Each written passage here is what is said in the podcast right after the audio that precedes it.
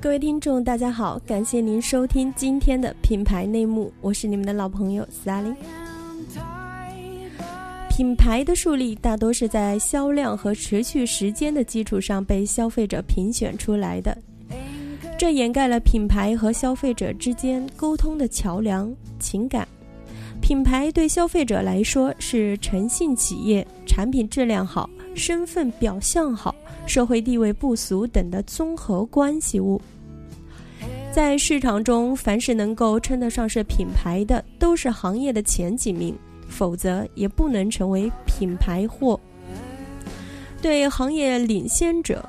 大部分消费者可能处于跟随状态而进入品牌的消费。对于那些渴望成为品牌的企业品牌，除了畅销之外，更多的还是依赖于情感的诉求，也就是我们现在所说的价值观统一。海尔的真诚到永远就是以服务为主导，成就了中国家电消费市场第一品牌。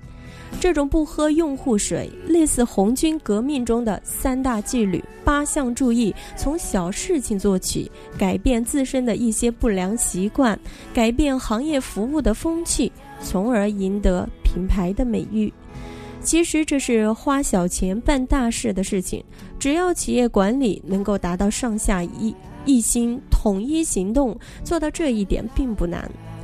海尔正是通过这些细节深入消费者的心理，紧紧抓住与同行不同的服务标准，赢得了消费者的满意，换来了消费者对海尔品牌的喜好。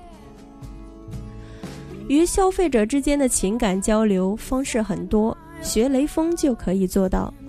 那么，究竟品牌与消费者之间的情感互动为何会成为品牌的关键因素呢？还是海尔的故事，不过这个故事可是让海尔受到刺激的故事。张瑞敏曾经说过，他们的冰箱准备在德国市场销售，开始发现他们虽然卖的价格不贵，质量也不错。但是销量始终不能让人满意，于是张瑞敏就四处调查。一个老太太说的：“即使海尔的冰箱再便宜，我也不会买。”这下子让海尔的人头脑一震。老太太说：“你们的冰箱质量确实不错，但是西门子的冰箱质量也好，关键是西门子的每一款冰箱都是艺术品。”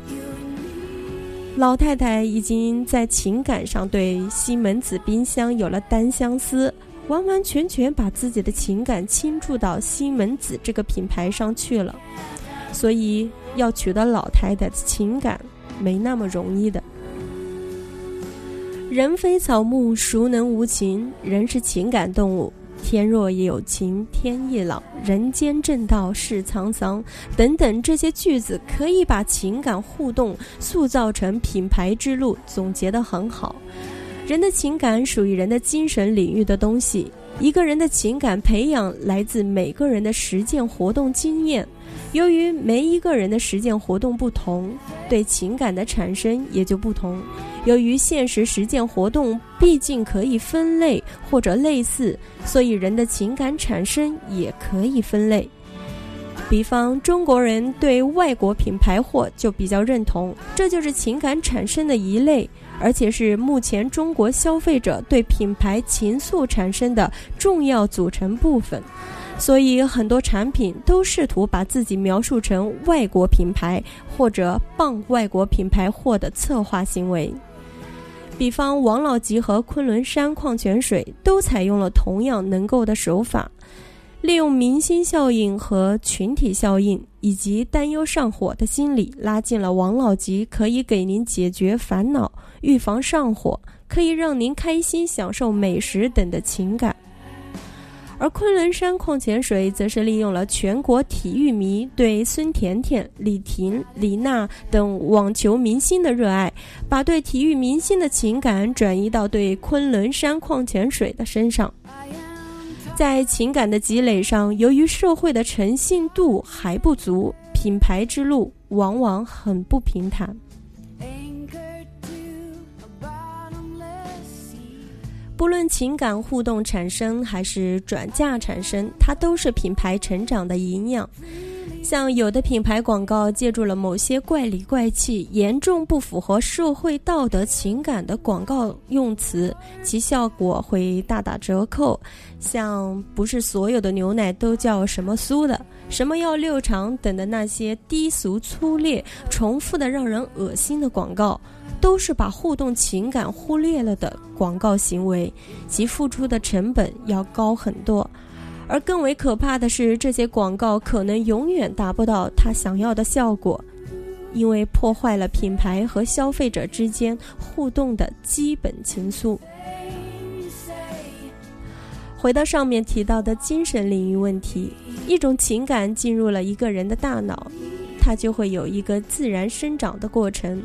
或者是长久停留，不会改变。或者是迅速成长为某个人精神中的意识主体，亦或是品牌成为独立存在于其个人大脑的唯一的消费者个人精神组成材质。他的精神需要这个品牌来支撑，这个品牌就像毒品一样，时时刻刻或者说时不时提醒消费者要关注，甚至购买该。产品来提振消费者的个人精神支撑。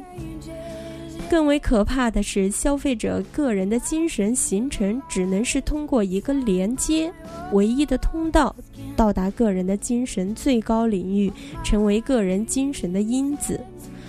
在快消品品牌中有四七定律，这是指同类产品。没有一个品牌能够主导消费者的购买行为，而在精神领域里则不同，它一定是有一个最好的品牌会在消费者的大脑中。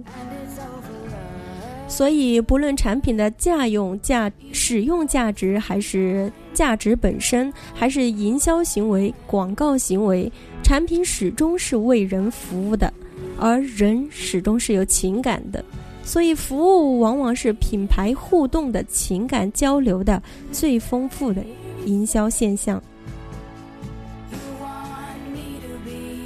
好了，这就是我们今天的节目，我是 Sally，感谢您的收听。